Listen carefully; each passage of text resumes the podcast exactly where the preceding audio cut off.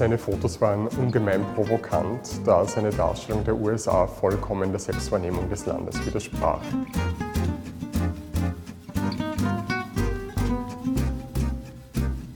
Er seziert die US-amerikanische Gesellschaft anhand von Themen wie Patriotismus, Rassismus, Konsum, Kultur und Religion.